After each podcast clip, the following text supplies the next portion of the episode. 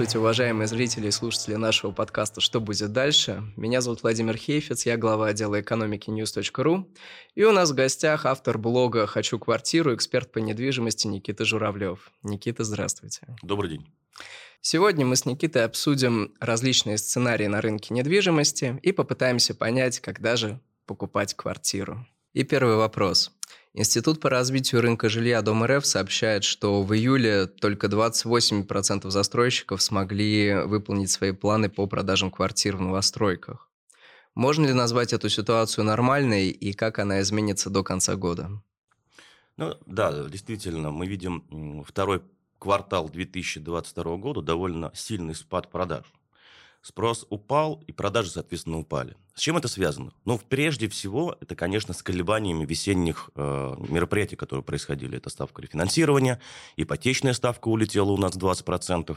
И, конечно, в связи с этим, э, пока государство э, форматировало новый, формировало новую льготную ипотеку, конечно, мы видим колоссальный просадок по отношению к 2021, к 2020 году. Что мы наблюдаем сейчас? Продажи более-менее восстанавливаются и приближаются где-то к 2019 году, то есть к нормальной стадии продаж. 2020 и 2021 год продажи были феерические, сумасшедшие. Почему такие цены сейчас на рынке новостроек? Они взлетели на 40, на 50, на... в два раза. Это за счет того, что спрос в 2020-2021 году, то есть люди начали больше покупать. А когда у вас покупают, вы что делаете? Поднимаете цену, все коммерческие директора всех застройщиков хватались вот так вот за голову. Говорит, Никита, но они покупают. Мы цену поднимаем, они покупают. Мы цену поднимаем, они... а мы цену уже за шквар как подняли, а они покупают. Что нам делать? У нас товара на полках нету.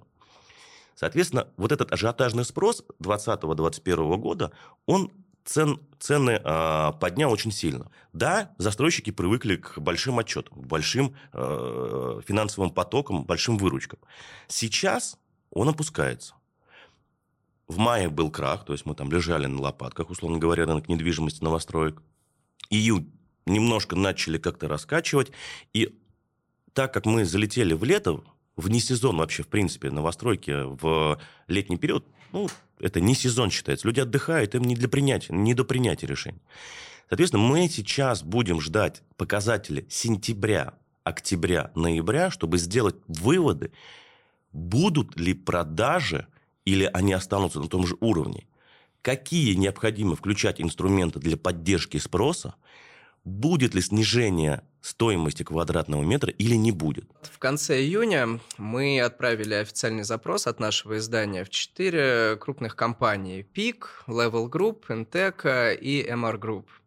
Спросили, смогут ли они сдать квартиры в срок э, в новых, так сказать, условиях. На запросы не ответила ни одна компания. Как вы думаете, время задержек по крайней мере, задержек из-за удорожания стройматериалов и в целом экономической ситуации сейчас сильно увеличится по сравнению с прошлыми э, годами или нет?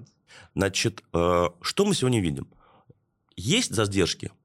Есть задержки. В каком объеме? Если брать 100% строительного рынка, которые должны были сдаваться, ну, наверное, 15%. Ну, 20%.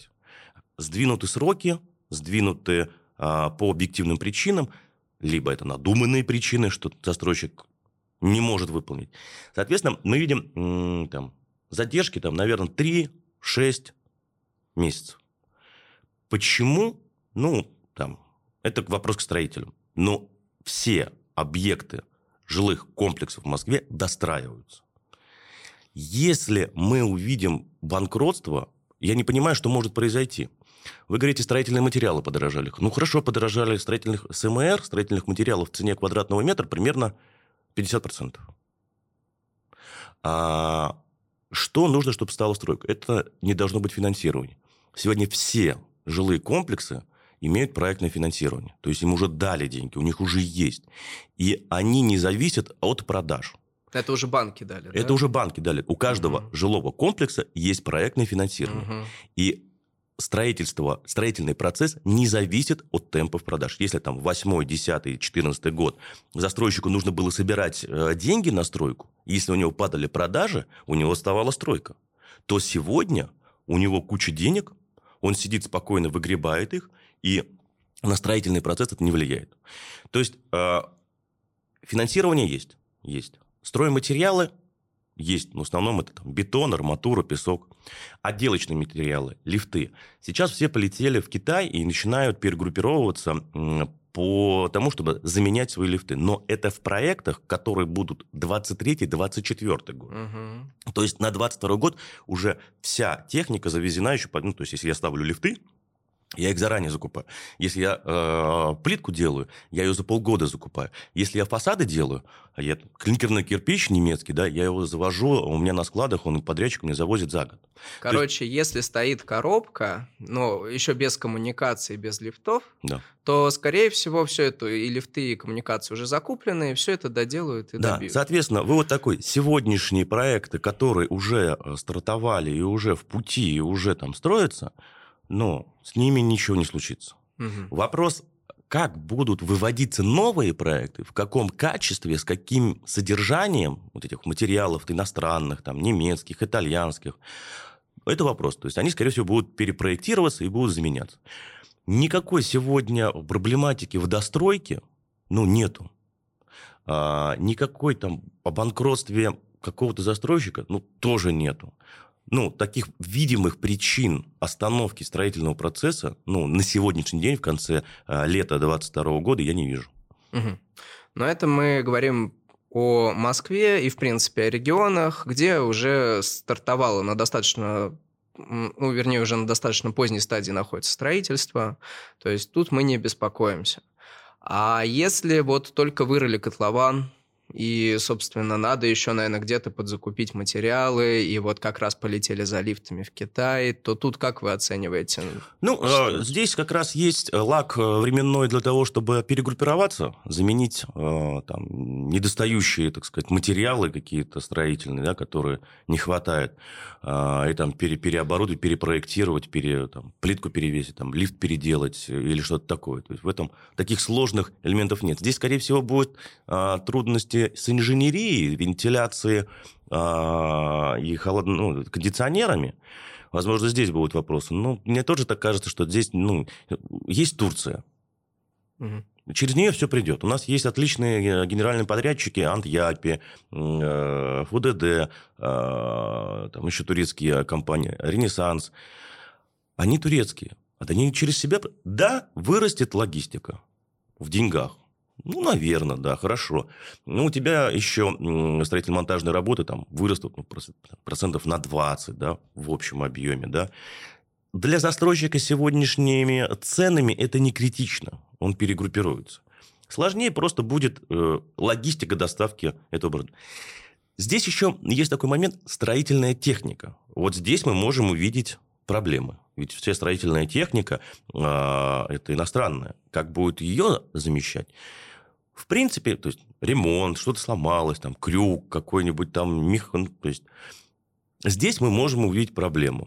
Но в принципе завести какую-то новую технику тоже я не вижу проблем. Ну, наверное, мы сможем по этому поводу поговорить в 2023 году весной или летом когда мы уже начнем сталкиваться с э, какими-то проблемами, но сегодняшний день показывает, что краны у нас крутятся, строительные материалы завозятся, песок копается, котлованы копаются, монолит льется, все хорошо. Могут ли быть задержки? Да, могут быть задержки. Есть штрафные санкции по этому поводу. Есть э, Москвстройнадзор, есть строительный комплекс, есть Москомстройинвест, которые всячески сопутствуют, чтобы этого не произошло. Ну, то есть, нужно быть э, крайне э, там, плохим застройщиком, чтобы, чтобы уйти там в год, в полтора, в два. Поэтому, если мы посмотрим на весь рынок, там 100% строительных э, компаний, 100% строительных проектов, ну, я думаю, там, как всегда, в некой нормале, там 10, 15, 20 процентов могут э, задержать э, строительство там на 3 месяца, на полгода. Это в Москве, а в России? В, в регионах ну, я тоже не вижу там сильных как бы проблематик, еще раз, потому что все-таки э, у всех есть деньги на стройку проектное финансирование. В то же время были такие оценки от экспертов, что крупным компаниям, в принципе, ничего не грозит, ну, по крайней мере, наверное, до конца года. А вот э, маленькие девелоперы могут обанкротиться в ближайшие месяцы, особенно те, которые строят что-то на окраинах городов, регионах, или в том числе апартаменты и так далее. Как вы к таким оценкам относитесь? Мы живем в 2008 году, когда вот делаем такие заключения, в, что банкротство будет. Но в 2008 году что было? Государство не помогало, кредиты не давали, застройщики остались одни, э, там, один на один с э, банковскими структурами. Банковские структуры э, были не заинтересованы, чтобы сохранить э, строительную отрасль. Тогда у нас был, тогда не было льготной ипотеки. Тогда банки начали в одностороннем порядке забирать у застройщиков деньги. Там должен 200 миллионов долларов, срочно отдавай. Говорит, у меня нет, у меня процесс, у меня продаж нет, у меня... Они все были зависимы от продаж. Угу. Поэтому сегодня совершенно другая конъюнктура. А, государство поддерживает строительную отрасль, государство поддерживает потребительский спрос на недвижимость. То есть все делается для того, чтобы строительные процессы, отрасль строительства не остановилась. Это же микро... На, на строительном рынке завязано очень много а, других а, экономик. То есть ремонтники, мебелировщики, инженеры, проектировщики, те же самые там копатели и так далее. Это макроэкономическая такая ситуация, что если у нас краны встанут в стране, ну вот можно тогда закрывать двери, выключать свет, идти в подвал и ждать ого-го. Поэтому даже э, краны – это такой э, показатель э, экономики страны. Если краны крутятся, значит, все хорошо. Если кранов нету в стране, значит, как бы, ну, глухо. Поэтому я не вижу э, даже причин, даже намеков о том, что кто-то... Может быть, и банкротятся какие-то подрядные организации, то есть строительные, которые там э, работают э, на подряде, да, там копают, там, не знаю, маляры, там, знаю, э, вентиляционщики. А крупные игроки, ну, у них все сейчас э, довольно устойчиво, они очень хорошо заработали на 2020-2021 году, у них хорошая подушка безопасности, есть хорошие ликвидные объекты, ну, то есть там в этом плане э, даже намеков нет. То есть обманутых дольщиков в России больше не станет? Значит, обманутые дольщики сегодня такая каста, которую э, правительство, государство не может допустить. Оно сейчас решает вопросы с э, эхом прошлого, там, с такими компаниями, как Urban Group, Су-155 и так далее. В Москве э, с обманутыми дольщиками осталось, по-моему, 4 проекта, где решается вопрос. В Московской области там побольше. То есть вообще по стране сейчас создан э, фонд обманутых дольщиков, который решает эти вопросы с поддержкой государства, выделяются деньги, и там либо компенсируют деньгами, либо достраивают. То есть э, задача эту э, касту вообще вычеркнуть из нашего там, обихода, чтобы мы вообще не вспоминали. Новых обманутых дольщиков технически не может появиться. Ну, технически. Потому что сегодня э, люди открывают искроу счет и кладут деньги в банк, и застройщик не может до них дотянуться. Если что-то случается с застройщиком, банкротится, марсиане прилетели, там, не знаю, там, э, уехал куда-то, забыл, что-то там нужно достроить, какая-то там, комета прилетела, то обманутый дольщик не может появиться, потому что его деньги хранятся в банке. Он просто забирает, ему отдают деньги его. Все. Но в то же время застройщикам же все равно придется банкам отдавать деньги. Конечно. А покупатели в кризис, возможно, не будут торопиться с приобретением недвижимости. Ладно, в Москве, но в регионах, где еще меньше какой-то, может быть, инвестиционной ценности у квартир. Люди все равно хотят улучшать свои жилищные условия, как ни крути. Да, нету денег. Нету денег? Вот вам льготная ипотека. Дорогая льготная ипотека? Застройщики придумали субсидированную ипотечную ставку – да, 0,01%. Да, 0,01. 1%, 2%. То есть будут формироваться на рынке удобные инструменты для покупки недвижимости. Мы же говорим о чем? У нас задача сделать доступное жилье.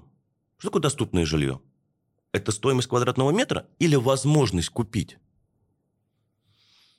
Ну, наверное, все-таки возможность купить. Возможность купить. Ну, да, давайте посмотрим субсидированную ипотечную ставку в 0,1%. Значит, э, вы можете взять 12%, ой, 12 миллионов. 12 миллионов – это примерно будет ежемесячный платеж у вас 32 тысячи рублей. За 12 миллионов можно купить однушку. Можно. 35 тысяч для вас обременение? Ну, в целом, заработать, тем более для двоих людей, да. даже в регионах, Конечно, ну, наверное, можно. Да. А вот вы купили за 12 миллионов, но вы ее никогда за 12 миллионов не продадите. Потому что стоимость квадратного метра у вас высока. То есть вы, если выйдете на рынок вторичного недвижимости, 12 миллионов, э, вы, вот эту вот квартирку, вы ее никогда не продадите. Потому что она будет очень дорогая. Но зато платеж 35 тысяч рублей в месяц. Вы живете всю жизнь 35 тысяч и переплачиваете банку за 30 лет 150 тысяч рублей. Доступно? Доступно. Но вы попадаете в такую кабалу, что вы никогда ее не продадите. Это очень дорогая квартира будет. На вторичном рынке такая квартира будет примерно стоить там 10. 10 миллионов. Соответственно, если у вас там случится что-то, вам нужно ее продать за 10 миллионов. Вы на 2 миллиона попали. Поэтому здесь такой, хорошо, купите за 10 ее, но у вас будет ежемесячный платеж ну, примерно там, 70 тысяч рублей.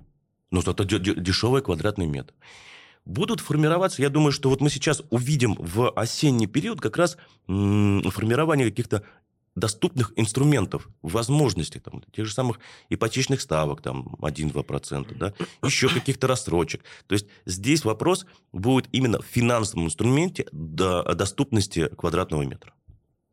Ну вот как раз мы уже затронули тему вот этих рассрочек, субсидированных ипотечных ставок и так далее. Риэлторская компания «Этажи» нам недавно предоставила данные о том, что этим летом застройщики уже минимум удвоили количество таких предложений, бонусов, подарков в виде машины мест, кладовых и так далее, и так далее. При этом риэлторы не скрывают, что за этим скрывается как раз падение продаж. И часть экспертов у нас ожидает, что октябрю, где-то к октябрю-ноябрю застройщики начнут просто супер распродажи буквально по себестоимости, потому что им надо как-то все-таки свои планы закрывать. На ваш взгляд, случится ли это у нас в октябре-ноябре? Стоит ли в такой ситуации покупать э, первичку, то есть точно ли ее достроят, да, с учетом таких проблем у застройщиков или нет? Точно мы не увидим э, распродажу в октябре-ноябре. Вот mm. точно точно мы не увидим себестоимость в продаже э, квадратного метра. Точно мы не увидим э, какого-то космического падения в новостройках там 30-40%. Вот точно не увидим. Объясню почему. По цене 30-40. Минус, да, минус 30-40%, угу. да. Объясню почему. А, во-первых, здесь катастрофически банки заинтересованы, чтобы цена квадратного метра была высокая. Я сейчас купил, условно говоря, я купил, я зафиксировал уже сегодня, я проголосовал рублем за ту цену, которую мы сегодня видим. Я ипотечник, вы банк, вы мне дали деньги. Моя квартира у вас в залоге. Там, условно говоря, по 300 тысяч рублей за квадратный метр. Это ваше, как бы, ваш... Завтра, вот, плохо представим, что он стоит 200. 200 тысяч. И банк такой. То есть, мой актив вот это вот залог, которому я дал денег угу. по 300 тысяч рублей, он стоит 200. Не, ребят. То, что, что, это, это банковская система получает огромное количество квадратных метров, которые падают в цене, и их активы, то есть у них что получается? Убыток. И банк не, не допустит такого. Это первое. Второе. Застройщик имеет финансирование проекта. Он спокойно строит на эти деньги. У него нет продаж. Ну, нет продаж нет продаж. Опустить цены? Ну, хорошо, я опущу цены, и что, э, я не получу свою маржинальность? Или я сейчас построю, доведу проект до конца, у меня останется объем, и я буду продавать по высокой цене. Мы сегодня видим, что очень сильно вторичка может подавить первичку. Но у застройщика есть хорошие специальные программы. Субсидированная ипотечная ставка, льготная ипотечная ставка, рассрочки. И человек говорит, о, мне удобно, мне комфортно, я пойду в новостройку куплю. На вторичном рынке такого невозможно. То есть там ипотечная ставка 10-11% и все, точка. А здесь ты можешь получить и 5%, и 6%, и 3%, и 2%. Финансовый инструмент, возможность. Не стоимость квадратного метра, а возможность. И поэтому там будут создаваться все условия, чтобы квадратный метр стоял, держал свою цену. будут придумывать разные финансовые инструменты. Акции. Ну вот мы сейчас видим акции э, у четырех застройщиков. 15-20% скидки. Там, Level там кричит 20% скидок. Там, ФСК кричит 25% скидки. Люди, которые, это застройщики, которых сначала подняли цены на 25% такие. Знаете, у нас цены высокие, мы даем скидку минус 20. А 5% они все равно зарабатывают. То есть, это такой маркетинговый ход. Да, будут маркетинговые какие-то рекламные ходы, чтобы привлечь внимание. Но вот чтобы упасть стоимости квадратной... Ну, пока таких предпосылок нет. Все ждут, все хотят. Все вот прям вот... Да, вот он должен упасть. Мы должны адаптироваться к сегодняшним реалиям, что цены вот такие зафиксировались. Вот автомобили. Вот мы еще очень важный момент смотрим на рынок автомобилей. Просел у нас на 70, на 80 процентов. Продаж нету, цены упали. Не упали. Все закупились в, в марте по курсу и стоят, э, не могут распродать. Падают? Да не падают. Но только потом продавцам все равно придется понижать цены, если никто не покупает. Вот когда вот понизят цены, тогда мы и поговорим. Мы сейчас уже в течение полугода видим в автопроме, цены не понижаются. И на вторичные автомобили не, не, не понижаются, да, то есть на бэушки. Угу. Нет продаж? Ну, мы будем сидеть держать. Что должно случиться, чтобы вот сказать, что понижаем, демпингуем? Какие-то проблемы. Всегда, во все времена, и в хорошие, и в плохие, и в нормальные, где-то там 10, там, 5% люди попадают в какие-то сложные ситуации. И они там начинают демпинговать, сливать, сливать, сливать. Ну, и здесь то же самое. Какой-то процентик будет. Но основная масса будет сидеть и держать свои цены э, и держаться на своих ценах. Люди сегодня по тем же, по этим ценам покупают, то есть они голосуют рублем. В 2008 году была дорогая недвижимость. В 2021 была дорогая недвижимость. В 2002 году была дорогая недвижимость. В 90, в 98 была дорогая недвижимость. Но она всегда была дорогая. Ну да, но в 2020-2021 у нас э, росли продажи, в том числе за счет низкой ключевой ставки. Достаточно. Льготной ипотечной ставки, скажем так. Да, естественно. Да, да, да. Угу. Но и в целом ключевая ставка порой доходила до 4,3%, а сейчас даже льготная ставка 7%. При этом у людей в кризис повышаются риски потерять работу. Ну, то есть, иными словами, москвичи, может, и могут себе позволить платить 35 тысяч в месяц, а вот жители регионов уже вряд ли. Я говорю, я еще был в Казани. Люди работают, зарабатывают, тратят, покупают, продают. Да, конечно, не так весело, как э, в московском регионе, как в Москве, да, но регионы тоже живут. Живут. Да, мы видим даже некоторые м, такие регионы, где ноль стройки, ноль продаж по э, жилым комплексам. Там есть ИЖС, индивидуальное жилищное строительство. Они строят дома. Вы же не посмотрели статистику по ИЖС? Сейчас правительство субсидирует также строительство индивидуального да, жилищного да, да. строительства. У того же самого Дома РФ есть хорошие льготные ставки под строительство своего дома. То есть все условия созданы для того, чтобы человек развивал и улучшал свои жилищные условия. В ИЖСе там сейчас 2% ипотечные ставки. Ну, то есть там комфортные, удобные э, финансовые инструменты. Вопрос, насколько люди умеют пользоваться и понимают эти финансовые инструменты, это второй вопрос. Ну, созданы все условия. Поэтому м- цены падать. Ну, они могут скорректироваться, слушайте, они могут скорректироваться, ну, там, 5-7% это при плохой вообще игре, да, то есть как-то вот. А когда это может произойти? Ну, сейчас очень сложно сказать. Надо посмотреть, как мы а, пройдем а, конец года, да. То есть, вот, наверное, все же аналитики кричали, что второй, второй квартал 2022 года будет крах. Сейчас мы все ждем конец третьего квартала, мы уже в середине там, квартала третьего. Ничего не происходит. Начинаем говорить, что четвертый квартал, конец года будет лютый. 23-й там ВВП упадет на 10%. Вот мы сегодня можем говорить только тогда, когда что-то случится. Посчитаем конец года сядем, посмотрим динамику спроса, посмотрим стоимость квадратного метра, посмотрим платежеспособное население, насколько оно двигается. И тогда можно делать выводы. Сегодня, там, второй, третий квартал 2022 года, Пока потрясений нет. Мы его подобьем в конце сентября, посмотрим, какие продажи в сентябре, в октябре будут. И можно будет делать выводы. Сегодня пока мы не видим таких сильных сигналов к понижению стоимости. Есть только эмоциональное состояние. Цены высокие. Цены зашкварные. Давайте э, ждать, когда цены упадут. Вторичка может дать. Ну, уже мы видим там э, люди, которым нужно продать, они там по телефону. Алло, минус миллион, хорошо, давайте, приезжайте.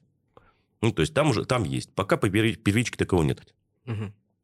Вот еще оценки ряда риэлторов о том, что продажи и первички, и вторички в целом у нас в первом полугодии в России упали на 80-85%.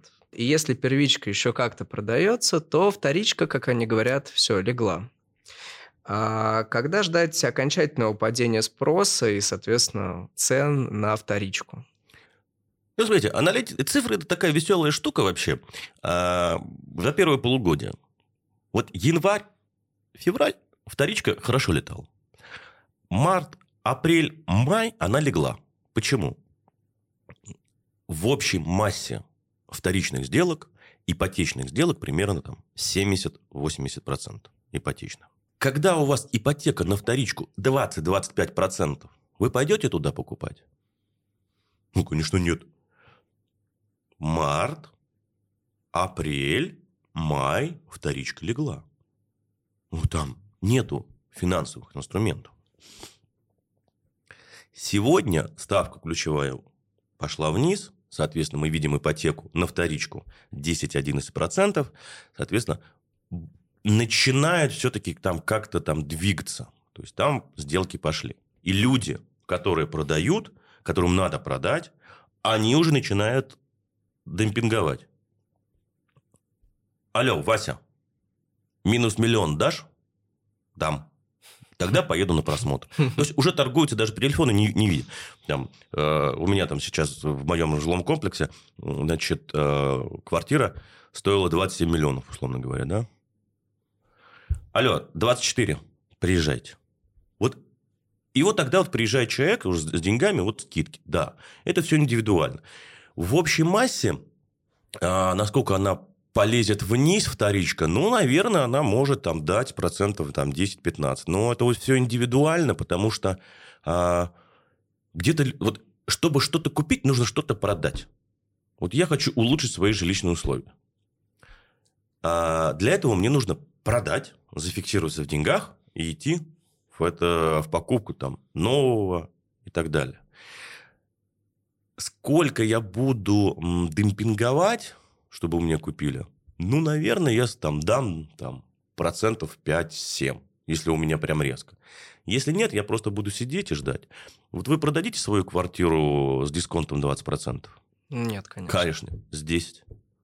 Ну, еще можно подумать вот еще... в зависимости от ситуации. Вот, да. вот, он, вот он триггер, где вот вот вот, вот вы даже я, я даже цену не сказал, да, то есть мы еще не оценили, да, то есть а, человек тоже так сидит и такой 20? Да нет, конечно. 10, но я подумаю. Вот, собственно говоря, и тот маркер, на который мы можем ориентироваться на вторичном рынке. И это ч... сейчас. Это сейчас, да. Это сейчас. Да. А как вы Завтра? себе представляете, ну, не знаю, конец года или начало следующего, середину следующего? Ну, опять же, мы должны пройти э, путь вот этой неизвестности, в которой мы сегодня находимся. Ведь а, второй квартал и третий показал, что люди не понимают завтрашнего дня и наблюдают наблюдают, что же делать.